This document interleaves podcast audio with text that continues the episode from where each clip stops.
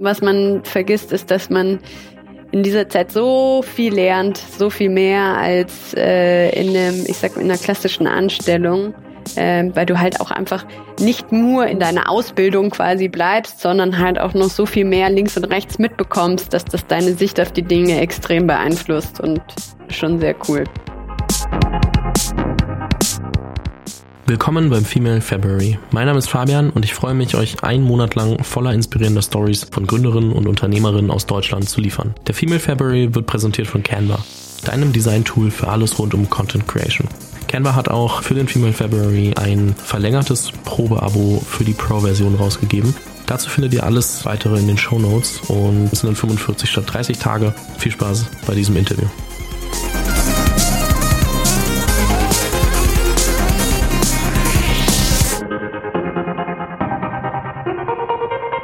Herzlich willkommen zu einer neuen Folge im Female February. Ich freue mich heute mit Lena Jüngs zu sprechen. Lena ist ähm, eine der Gründerinnen von AirUp, hat damals als ähm, ja, Bachelor-Arbeitsprojekt gestartet oder als, als Kurs, Kurs während des Bachelors.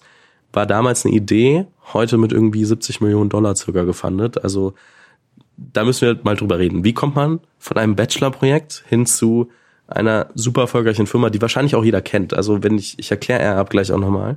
Ähm, zwar nur in einem Satz, aber die meisten haben es wahrscheinlich schon gehört und mitbekommen.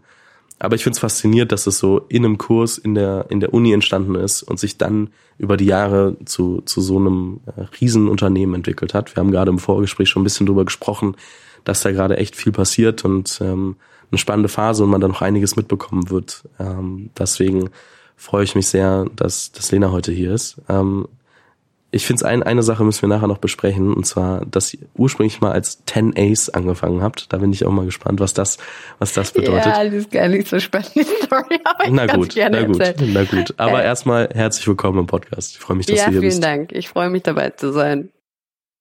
Ah, ihr seid ja mit AirUp, das, also auf der Website steht das erste duftbasierte Trinksystem der Welt. Bedeutet, ich habe eine Flasche, äh, da sind so Duftpots drin. Ich trinke eigentlich nur, mal, nur Wasser, aber mein ähm, Gehirn wird quasi getrickt, dass ich irgendwas mit Geschmack trinken würde. Das heißt, es schmeckt nach etwas, obwohl es nur Duftpots sind. So. Wie funktioniert das? Wie seid ihr darauf gekommen? Wo kommt das alles her? Ja, gute Frage. Also das Ganze funktioniert so, dass wenn man aus unserer Flasche trinkt, saugt man Wasser und Luft an und diese Luft, diese Luft wird durch so einen Duftpot hindurchgesogen, zirkuliert quasi dadurch und gelangt dann mit dem Wasser ähm, in den Mund der Duft steigt dann auf zu den Riechrezeptoren in der Nase, also durch den Rachenraum, wird dort vom Gehirn als Geschmack wahrgenommen und dann einfach ausgeatmet. Und das ist ein ja wissenschaftliches Phänomen, das sich retronasales Riechen nennt. Das hört sich erstmal ein bisschen abstrakt an, ist aber was, was wir alle kennen, also von unserer normalen Geschmackswahrnehmung. Also immer wenn man etwas isst oder wenn man was trinkt, dann werden Aromen freigesetzt, während man auf diesen Lebensmittel rumkaut oder während man ähm, eben eine Flüssigkeit im Mund hat, die dann eben einen Großteil unserer Geschmackswahrnehmung ausmachen, ähm, nämlich 80 Prozent, um genau zu sein. Ähm, 20 Prozent werden über die Zunge wahrgenommen und diese 20 Prozent sind die Grundgeschmacksrichtungen, also süß, sauer, salzig, bitter und herzer. Das wird über die Zunge geschmeckt. Alles andere entsteht eigentlich in der Nase. Und ich sag mal, der ausschlaggebende Punkt oder unsere, für unser Produkt war, dass wir herausgefunden haben, dass dieser Riechprozess, von dem ja schon mittlerweile Leute wissen, dass der irgendwie eine, eine Auswirkung hat, dass der nicht beim Einatmen durch die Nase stattfindet, so wie wir das irgendwie ursprünglich mal angenommen hatten. Also man denkt ja immer, ja, okay, klar, wenn man irgendwie in eine Orange zum Beispiel reinbeißt oder irgendwas anderes, dann hat man eben diese Geruchsquelle unter der Nase und während man isst, steigen Aromen durch die Nase vorne quasi rein und beeinflussen den Geschmack. Das hat aber keine große Auswirkung, sondern während dem Essen, also es ist unnatürlich, sondern eben der, der, der Prozess ist quasi genau andersrum. Also der Duft muss mit in den Mund, quasi die Aromen müssen mit in den Mund. Und dann war die Idee, naja, okay, cool, wenn man damit den Geschmack so stark beeinflussen kann, dann könnte man Leute dazu bringen, etwas sehr Gesundes vielleicht zu trinken, ohne dass sie diese ganzen ungesunden Zuckerzusatzstoffe und so weiter äh, konsumieren müssen. Das ist so der ausschlaggebende Gedanke. Wie, wie ist denn das dann, also als Idee entstanden? Ich meine, ich habe gelesen, das war in einem, ich weiß nicht, ob es eine Bachelorarbeit oder, oder in einem Kurs war, aber der hieß Neuroscience Meets Design. Ähm, so in, in äh, dem Zusammenhang. Und ich verstehe, wo das dann herkommt, dass man sich Gedanken macht, okay, das ist äh, so, wie funktioniert zum, also in dem Moment, wenn man, wenn man darauf kommt, so wie funktioniert das eigentlich und was kann man daraus für ein Produkt bauen oder was könnte man daraus für ein Produkt bauen. Aber ich, wenn ich mir angucke, wie, wie andere Bachelorarbeiten ähm, schreiben und, und auch wenn sie Projekte haben, ist jetzt nicht so oft, dass ich gesehen habe, dass daraus dann irgendwie das später nochmal aufgenommen wurde. Wie entwickelt sich das Ganze dann weiter? Also von, okay, wir haben jetzt unsere Bachelorarbeit fertig gemacht, ähm, wo hat das denn angefangen, sich nochmal zu verselbstständigen und, und auch nicht aus dem Kopf zu gehen? Ja, ja, wenn man ein Kreativstudium absolviert, dann gibt es, das ist nicht so eine klassische Bachelorarbeit, wo man dann eine Hausarbeit schreibt oder ich weiß nicht, das ist keine Hausarbeit, aber halt eine größere Arbeit schreibt und dann ist das nur ein Kurs oder ist das nur ähm, ähm, ich keine Ahnung, wie ich es beschreiben würde. Es ist auf jeden Fall keine theoretische Arbeit, sondern es ist eine reine, reine Praxisarbeit und für die bekommt man drei Monate Zeit. Und innerhalb dieser Zeit haben wir von diesem sehr abstrakten Thema irgendwie Neuroscience meets Design, ein bisschen über Umwege sind wir dann auf diese Produktidee gekommen, haben dann einen ersten funktionalen Prototyp gebaut, der auch schon funktioniert hat als Abgabeprodukt quasi unserer Bachelorarbeit. Und dann ja, hatten wir, Tim und ich, wir haben die eben zusammengeschrieben, wir hatten aber beide schon Pläne und haben gesagt, so ja, ganz nette Idee, wir haben gutes Feedback bekommen, haben eine gute Note bekommen und so weiter und so fort. Aber ja, so irgendwie gute Ideen hatten wir schon öfter. Wir haben aber jetzt beide, also Tim wollte nochmal studieren, ich wollte äh, bin nach Amsterdam gegangen zu Philips damals und dann hat sich das so auseinandergelebt irgendwie oder wir haben irgendwie nicht mehr drüber, drüber nachgedacht, irgendwas draus zu machen. Und dann kam ein alter Bekannter auf mich zu, der Fabian, und hat von der von der Idee gehört und hat gesagt, hey, äh, das klingt mega geil. Er hat zu dem Zeitpunkt Lebensmitteltechnologie äh, studiert und hat auch noch Ernährungswissenschaften davor im Bachelor gemacht und hat davor eine Ausbildung zum Koch gemacht hat in einer Sterneküche gearbeitet und hatte also den perfekten Hintergrund für dieses Produkt und hat gesagt, hey, ähm, ich bin gerade auf der Suche nach einem Thema für meine Masterarbeit und äh, ich könnte mir gut vorstellen, eure Aromen weiterzuentwickeln und mal euer System aus einer wissenschaftlichen Perspektive zu testen. Das hat er dann auch gemacht. Das war alles sehr positiv. Also was rauskam, war im Endeffekt, okay, diese Aromen lassen sich äh, in größerer Menge produzieren. Und er hat auch rausgefunden, dass dieser Stoffübergang von Duft zu Wasser, der da stattfindet, so minimal ist, dass der überhaupt keine, keine Auswirkung auf den Körper hat. Also es ist ähnlich wie wenn man an der Bäckerei vorbeigehen würde und Brot riechen würde. So ist es mit unserem System. Das heißt, auch jemand, der auf Apfel allergisch ist, kann mit unserem System Apfelgeschmack genießen genießen. So, und dann ähm, haben wir gesagt, ja, okay, eigentlich ist die Idee viel zu gut, um sie irgendwie in, in der Schublade liegen zu lassen. Wie gesagt, wir waren alle zu Unterschied, also waren total verteilt. Haben dann gesagt, ja, okay, dann lass uns mal für so ein Gründerstipendium be, äh, bewerben. Dafür haben wir dann einen Businessplan gebraucht. Dann habe ich einen alten Schulfreund von mir angerufen, den Janis, habe gefragt, hey, sag mir, wie sieht's aus? Hättest du Bock ähm, mitzumachen? Und so haben wir uns dann zu viert beworben und haben gesagt, wenn wir das bekommen, das Stipendium, das, dieses Exist-Gründerstipendium, das läuft ja über ein Jahr, du bekommst dann auch ein Gehalt, zwar nicht viel, aber so, dass du überleben kannst.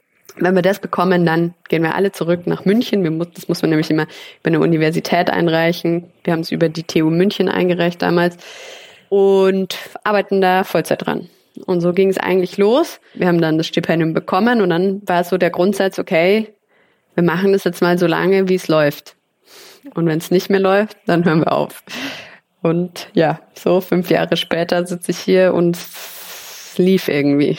Jetzt muss ich eine Frage ähm, stellen, so mal zu dem, zum Grundlegenden. Hattest du irgendwann mal schon vor, Unternehmerin zu werden oder kam das erst mit, mit äh, dem dann vorhandenen Produkt, wo man gesagt hat, okay, da könnte man mehr draus machen? Also gab es irgendeine Faszination, die dich gepackt hat oder war das wirklich erst so mit, ja, okay, wenn es klappt, dann machen wir es halt? Ja, also die, die Faszination fürs Gründen war nicht wirklich da, muss ich sagen. Also ich hatte ich habe Produktdesign studiert. Ähm, das kam für mich irgendwie überhaupt nicht in Frage, in einem ersten Schritt mich direkt selbstständig zu machen. Ähm, ich habe da ehrlich gesagt überhaupt nicht drüber nachgedacht. Ich bei Philips war dann, also ich habe da erst ein Praktikum gemacht, dann gab es die Möglichkeit, dort weiter zu bleiben, dann in einer Vollzeitanstellung. Äh, das ist ein super guter Job, so als Produktdesignerin. Ähm, und habe mir dann aber gedacht, so, boah, ich weiß nicht, ähm, man ist dann so als, als Designer in, äh, immer am, am untersten Ende der Kette, kann sehr wenig seine Ideen einbringen, es wird viel diktiert, dann irgendwie so meine, meine Wertvorstellungen, ja, haben dann auch nicht so, so mit dieser, mit dem, mit der allgemeinen Unternehmensphilosophie gematcht. Und dann habe ich mir gedacht, nee, also wenn du, wenn du mal die Möglichkeit hast, was eigenes zu machen und da auch wirklich Gedanken reinzustecken, deine, deine, ja, auch Produkte, die mit deiner Wertvorstellung übereinstimmen, um, umsetzen willst, dann musst du es eigentlich jetzt machen. Und dann habe ich mir gedacht, ja, why not? Und das Risiko, also alle fragen mich immer so, ja, aber es war ja super mutig und warum hast du das? Und und im Endeffekt, also es gab kein Risiko. Bei uns hat keiner irgendwie Kinder oder ähm, irgendwie schon super Gehalt, das er aufgeben musste. Also klar, es war schon, ich, ich habe eine Möglichkeit ausgelassen in dem Moment, aber ich habe mir gedacht, also das wird, wenn wenn es jetzt nicht klappt in den nächsten zwei Jahren, dann werde ich schon irgendwas danach auch noch finden. Also und wenn es nicht Philips ist, dann halt irgendwas anderes. Also von daher, das ist ja gerade so in dieser, in dieser frühen Phase, wo man, also wo alle natürlich irgendwie nach diesem perfekten Lebenslauf streben, wobei sich das zum Glück gerade immer mehr ein bisschen aufbricht. Ähm, da fühlt sich das an wie so ein Riesenrisiko und wenn man dann aber mal irgendwie ein paar Jahre in ist und merkt, okay, es wäre eigentlich egal gewesen, ob ich rechts oder links abgebogen wäre. Solange ich was gemacht hätte, wären alle danach wieder happy gewesen. Das sieht man ja dann erst, wenn man es mal ein bisschen, ähm, bisschen mehr verstanden hat. Aber äh, und es ist super schwer zu glauben und, und jemandem wie uns jetzt irgendwie da äh, das abzukaufen, wenn wir das sagen, wenn man sich gerade genau in der Phase befindet, weil man denkt, das ist so die wichtigste Entscheidung überhaupt. Und wenn ich jetzt die falsche treffe, dann, äh, oh mein Gott. So, man merkt leider immer erst später. Ist, es wirkt halt immer so neunmal klug, wenn wir das jetzt sagen, aber es, also man merkt es dann trotzdem erst, wenn man es selbst erlebt hat. Und ähm, das kann ich 100% nachvollziehen. Ich meine, ich habe damals auch, ich habe halt gesagt, ich studiere einfach nicht, mache meinen Podcast als Selbststudium und ähm, habe auch gesagt, mal gucken, wie lange das läuft und sitze jetzt fünfeinhalb Jahre später hier. Also ich sag mal ähnliche Situation, ähm, auch wenn es ganz andere Wege sind, aber ähm, würde auch sagen, war jetzt nicht so schlecht. Voll. Ja, und man, ich glaube, was man, was man vergisst, ist, dass man in dieser Zeit so viel lernt, so viel mehr als äh, in einem, ich sag mal, in einer klassischen Anstellung, weil du halt auch einfach nicht nur in deinem, in deiner Ausbildung quasi bleibst, sondern halt auch noch so viel mehr links und rechts mitbekommst, dass das deine Sicht auf die Dinge extrem beeinflusst und schon sehr cool. 100 Prozent. Das äh, unterschätzt man natürlich immer, weil man immer denkt, wie soll ich denn daraus jetzt irgendwie was, was Großes bauen oder wie soll ich denn da irgendwie jetzt äh, mehr lernen als irgendwo, wo schon vieles funktioniert. Aber ja, das ist die Erfahrung darf jeder für sich machen. Gib uns mal ein ganz kurzes Update. Äh, wo steht ihr denn aktuell? Also was muss man über AirUp so an Eckdaten wissen, dass man weiß, was sich in den letzten fünf Jahren getan hat? Ja, ich kann es versuchen, kurz zusammenzufassen. Also wir sind dann 2019 Mitte im, im Sommer auf den Markt gekommen. Wir haben damals eine erste Charge von 80.000 Starter-Sets, also das sind quasi die wiederbefüllbare Trinkflasche plus irgendwie damals waren es noch mehrere Pots in einem Starter-Set. Das hat sich heute ein bisschen verändert, dieses, dieses ganze Setup. Aber wir haben 80.000 Starter-Sets produzieren lassen damals und die tatsächlich sehr schnell abverkaufen können. Das war quasi unser erstes Erfolgserlebnis, was uns total überrascht hat und der erste äh, Proof of Concept quasi war. Dann haben wir, also damals waren wir, ich glaube, zum Marktstart knapp zehn Leute. Ende des Jahres waren wir dann 30 Leute. Ende 2020 waren wir dann 80 Leute und Ende, nee, oder? Doch, Ende, Ende 2020, doch. Und mittlerweile sind wir über 200. Also es hat sich, es ist relativ schnell ähm, gewachsen alles. Und wir sind mittlerweile in acht Märkten aktiv. Also wir haben dann auch angefangen, unser ja zu expandieren. Wir haben unser Geschäftsmodell relativ radikal dann irgendwann umgestellt. Wir haben am Anfang sehr stark in äh, sind sehr stark in den Handel gegangen. Das haben wir dann irgendwann verändert. Jetzt verkaufen wir hauptsächlich unser Produkt über unseren eigenen Webshop. Es hat sehr vieles einfacher gemacht. Damit hat sich auch sehr stark unsere Zielgruppe verändert. Also unsere größte Käufergruppe ist zwischen 18 und 25 Jahre. Wir genau, sind gerade auf der, in, in den Startlöchern für die USA, oder was heißt Startlöcher, ist etwas übertrieben, aber wir sind gerade im Aufbau für den US-amerikanischen Markt, was natürlich ein Riesenschritt nochmal für uns sein wird. Wir haben 2020 noch einen Geschäftsführer hinzugenommen, der mit sehr viel mehr Erfahrung uns dann begleitet hat und diesen Skalierungsprozess, ja, mit uns durchgestanden hat, weil der war schon, also der ist schon ziemlich hart äh, gewesen, also die, die, dieser ganze Unternehmensaufbau.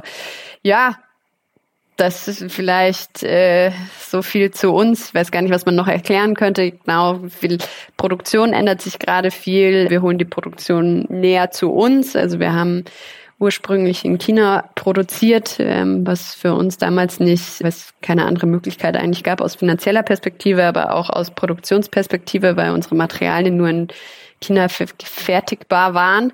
Und das ist eine große, große Umstellung gerade nochmal. Also wir machen jetzt gerade Stück für Stück die Dinge, die, die uns vielleicht am Anfang noch nicht direkt möglich waren, weil wir nicht die Ressourcen für hatten. Und ja, arbeiten kontinuierlich an unserem Produkt, an unserem Konzept weiter. Klingt auf jeden Fall, als ob viel passiert ähm, und noch lange nicht, noch lange nicht Ende ist. Ähm, dementsprechend ähm, muss man das auf jeden Fall weiter beobachten. Aber ein, nochmal zurück zum, zu dem ersten Part, den du erzählt hast, und zwar irgendwie 80.000 ähm, Einheiten vorzuproduzieren. Wie habt ihr die am Anfang losgeworden? Wie habt ihr die losgeworden? Wie seid ihr die losgeworden? Ja, um das mal in richtig Deutsch zu formulieren. Was, was waren so die, die Kanäle, über die ihr launchen konntet und gestartet habt? Wir haben angefangen, unser Produkt über Amazon zu verkaufen, weil wir damals noch keinen Webshop hatten tatsächlich und über den Handel. Und da extrem breit gestreut. Also wir waren im Edeka, wir waren bei Rewe, wir waren sogar in Baumärkten, wir waren, also wir waren überall. Also wir haben, unsere Strategie war, wir testen einfach mal alles aus und gehen rein, wo wir reinkommen. Und dann ähm, wird es schon irgendwie klappen. So war ein bisschen unsere Philosophie. Und gleichzeitig dachten wir, die größte Krux wird sein, dass die Leute, ähm, nachdem es ja so ein neues System war, das Produkt probieren müssen, bevor sie es kaufen wollen. Ähm, und das hat sich aber herausgestellt, dass man das auch ganz gut ja, erklären kann und die Leute trotzdem Interesse haben und trotzdem gewillt sind, dann ähm, sich so ein Produkt zu kaufen, auch wenn sie es vielleicht noch nicht vorab probiert haben. War dann natürlich auch gut, dass wir irgendwann schon vor Corona auf den Gedanken gekommen sind, dass wir da unser Geschäftsmodell verändern, weil es hätte natürlich die, die ganzen Verkostungen, die wir am Anfang gemacht haben, die wären nicht möglich gewesen ähm, jetzt in den letzten zweieinhalb Jahren. Ja. Welche Vorteile hat's, ähm, wenn man über den eigenen Webshop, also Direct-to-Consumer verkauft und äh, den Handel nicht bespielen muss? Weil ihr hättet ja auch beides machen können.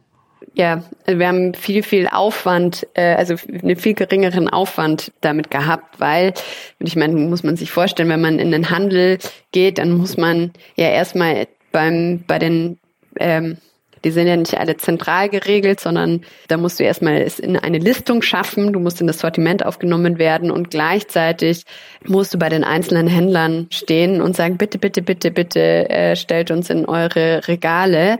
Und das einfach krasser Zeitaufwand. Und gleichzeitig gibt man sehr viel Kontrolle ab über Preis, über Positionierung, über Daten. Und das haben wir gesagt, naja, ähm, diese Kontrolle müssen wir uns über unseren Webshop nicht abgeben. Und natürlich musst du keine Marge zahlen, ähm, deswegen lasst uns versuchen, ähm, so viel Mo Fokus wie nur irgendwie möglich auf unseren Webshop zu setzen. Und das hat gut geklappt. War eine sehr, sehr, sehr weise Entscheidung. Ähm, hat uns auch sehr viel geholfen bei diesen Markteintritten in, in die weiteren Länder. Weil unser, unser erster Schritt ist erstmal immer, den Webshop für das jeweilige Land freizuschalten und dann erst im weiteren Verlauf zu gucken, wie funktioniert das Ganze in dem, in dem Markt und können, ab einem gewissen Punkt dann zu sagen, okay, jetzt könnten wir es auch mal mit ähm, langfristigen, nachhaltigen Kooperationen im Handel quasi probieren. Ja, klingt nur erstmal so, ähm, ich sag mal, nicht intuitiv, wenn man hört, okay, wir haben darüber unter anderem irgendwie unsere erste Charge größtenteils verkauft und das lief eigentlich ganz gut. Da muss man, glaube ich, erstmal verstehen, warum der Handel vielleicht gar nicht so attraktiv ist, wie er im ersten Moment klingt. Und äh, deswegen muss ich da nochmal nachfragen. Ähm, ja, das merkt man dann schon. ja, das, das kann ich mir vorstellen, aber es gibt ja viele, die jetzt äh, zuhören, die es vielleicht nicht wissen. Und ja. dafür muss man ja, muss man ja dann trotzdem nochmal noch mal auf das Thema eingehen. Gibt es etwas, was du oder welche Dinge hättest du gerne früher übers Gründen gewusst? Ich glaube, ich hätte gerne nicht mehr gewusst, weil sonst hätte ich es mir vielleicht besser überlegt. Nein, was hätte ich, was hätte ich gerne gewusst? Ich glaube, was man am Anfang, wovon man am Anfang ausgeht, ist, dass alles lebensentscheidend ist, was man macht. Also denkt sich, boah, wenn man jetzt die drei Stunden nicht noch mehr nachts in, in alles reinsteckt, dann funktioniert's nicht. Ich glaube, man, man lernt dann irgendwann auf die sehr harte Art und Weise, dass man äh, begrenzte Kapazitäten hat und man die sich gut einteilen muss und es auch ja, nicht alles immer so dramatisch ist, wie, es halt in dem Moment aussieht. Also wir hatten schon am Anfang, wir waren zum Glück ein großes Gründerteam. Also ich glaube, der psychische Druck ist noch viel, viel größer, wenn du ein kleineres ähm, Team bist, weil dann halt natürlich noch mehr Last auf den, auf weniger Schultern quasi liegt. Wie gesagt, ich glaube, wir hatten, wir hatten viel, viel äh, Panik oft. Also, dass irgendwas nicht klappt oder wir hätten das machen sollen oder wir hätten das machen sollen. Und man merkt, die Entscheidungen sind meist ähm, dann gar nicht so ausschlaggebend. Klar, wir hatten ähm, viel Glück auch und es ist super viel gut gelaufen und wir haben sicher viele gute Entscheidungen getroffen, aber ähm, ja, es ist meistens alles nicht so dramatisch, wie man denkt. Man kann vieles noch ausbügeln, ja, zum Glück.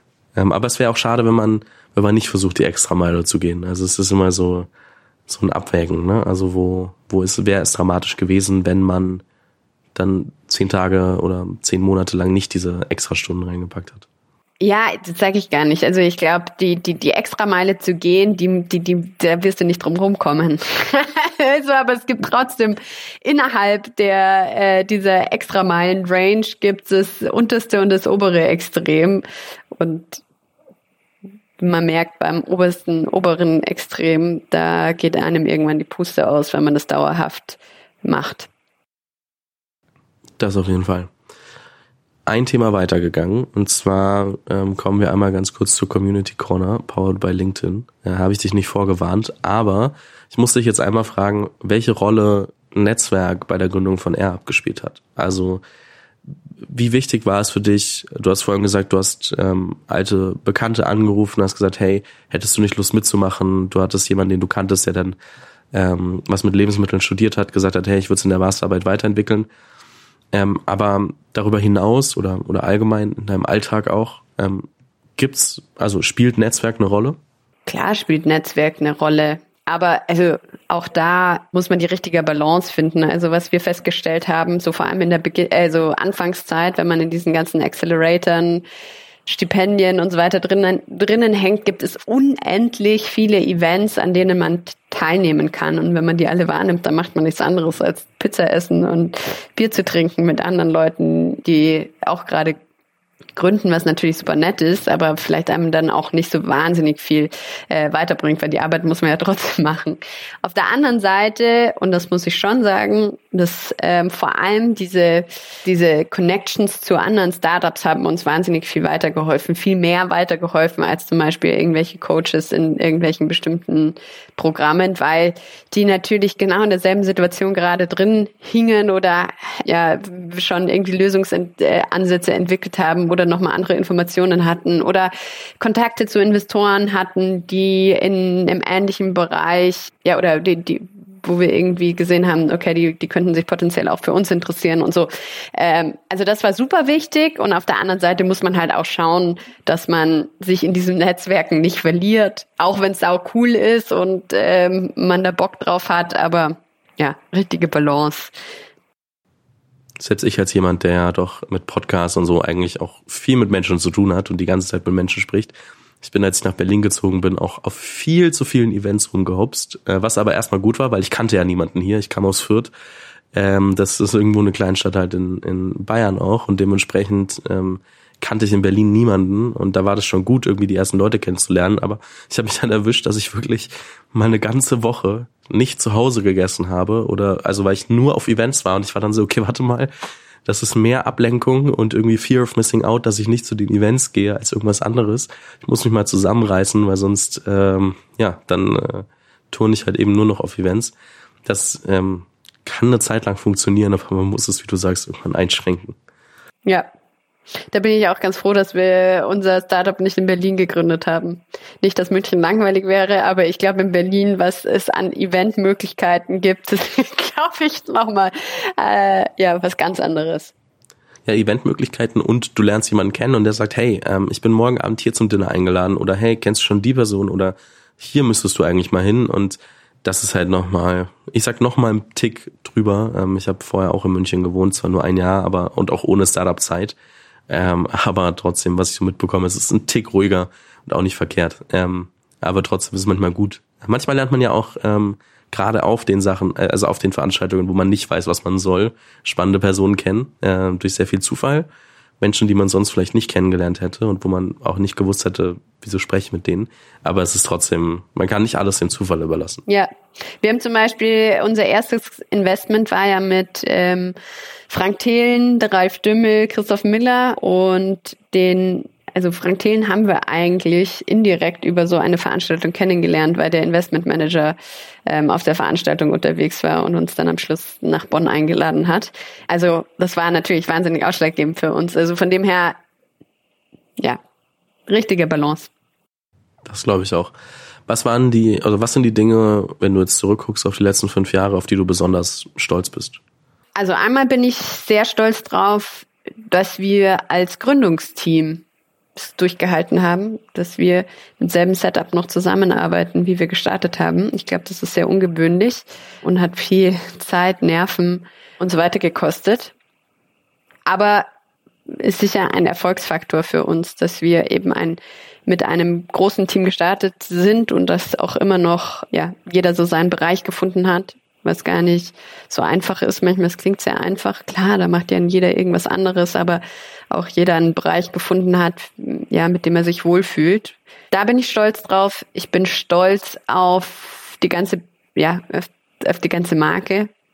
Da ist sehr viel Herzblut von mir reingeflossen. Äh, ähm, wahnsinnig viel Gedanken und freue mich einfach, dass es funktioniert hat und wir, ich glaube, mittlerweile eine sehr starke Marke aufgebaut haben. Das ist sicher noch ausbaufähig und sind wir gerade dabei, jetzt quasi drauf aufzusetzen und ja nochmal tiefer in die Kommunikation zu gehen und so weiter und so fort. Aber ähm, schon cool geworden.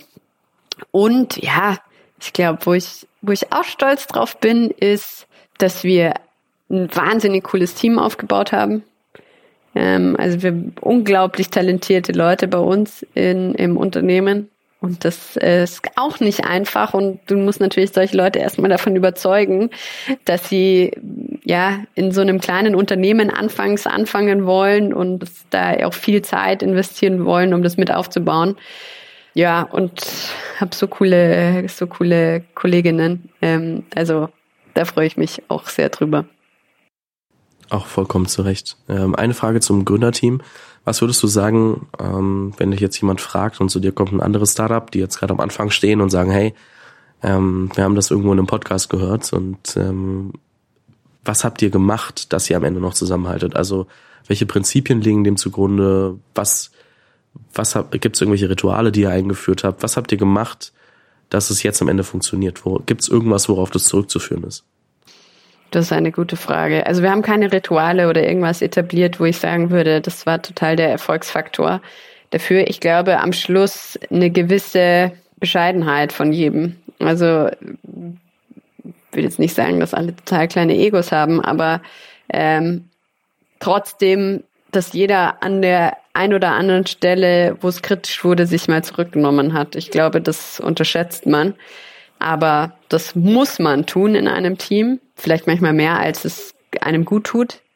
Aber ähm, es hat am Schluss dazu geführt, dass wir eben noch weiterhin zusammenarbeiten. Sehr wichtiger Punkt, das stimmt. Eine letzte Frage noch.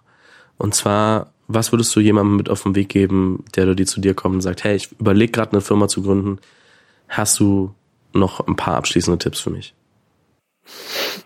Ist immer so eine, ich, ich mag die Frage, weil sie so offen ist und auf der anderen Seite weiß ich immer nicht, was ich antworten soll, weil es gibt weiß, keine, keine, keine guten Tipps, aber also ich kann jedem nur empfehlen, das richtige Team sich zu suchen und zwar nicht nur so zu suchen, dass man irgendwie seine beste Freundin oder seinen besten Freund mit reinnimmt, sondern sich auch zu überlegen, okay, welche Expertisen hole ich mir in mein Team? Also sich tatsächlich so ein Team aufzustellen. Das hat sich bei uns mehr oder weniger natürlich gefügt, aber trotzdem da ja auch zu wissen, was man nicht kann und so sein, sein Team aufzubauen und auch dann nicht Angst zu haben, ich glaube, viele haben am Anfang immer so Angst, Anteile abzugeben oder Kontrolle abzugeben. Ich wüsste nicht, wie ich heute das Unternehmen alleine oder in nur einem Zweierteam oder in einem Dreierteam sogar, wie, wie das funktionieren würde. Also das wüsste ich wirklich nicht. Das will ich gar nicht wissen. Ich will es mir gar nicht vorstellen, weil das ist, glaube ich, so viel Arbeitszeit und so viel Nerven, die da zusätzlich und so viel Stress, der da zusätzlich mit reinkommt.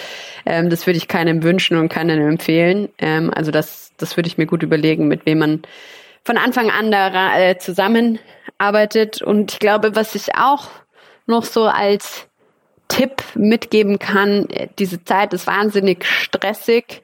Ähm, vor allem diese Anfangsphase ist wahnsinnig stressig. Und ich habe angefangen irgendwann so Coachings zu machen und das hat mir sehr gut getan. Also da noch mal eine externe Perspektive drauf zu bekommen, zu reflektieren, was passiert denn gerade? Will ich das alles? Gibt es vielleicht einen Punkt, wo ich äh, mehr auf mich aufpassen müsste und so? Also die Fragen sich, also gezwungen werden, sich die Fragen zu stellen, ist glaube ich auch nicht schlecht. 100 Prozent gehört auch, glaube ich, so ein bisschen zu dieser, ein bisschen anders als ein Ego zurückzunehmen, aber diese Bescheidenheit zu sagen, ich weiß, dass ich es nicht alles alleine kann, einmal sowohl mit Team als auch mit Coaches, ähm, führt, glaube ich, trotzdem wieder zu dem Punkt, den du, den du vorhin schon angesprochen hast, mit wieso das Team an sich dann überhaupt funktioniert hat, weil die Leute selbst wussten, okay, ähm, ganz alleine wird's nicht und ich muss immer wieder äh, mit verschiedenen Leuten drüber sprechen. Ähm, mehr will ich dazu aber auch nicht sagen, weil es einfach ganz gute Worte zum Schluss waren, die ich gerne so stehen lassen würde.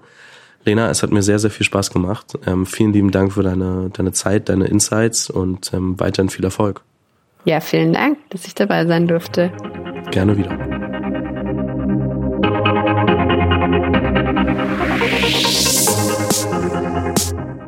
Vielen Dank fürs Zuhören bei dieser Folge des Female February. Wenn du keine Folge verpassen willst, abonniere den Podcast auf dem Kanal deiner Wahl.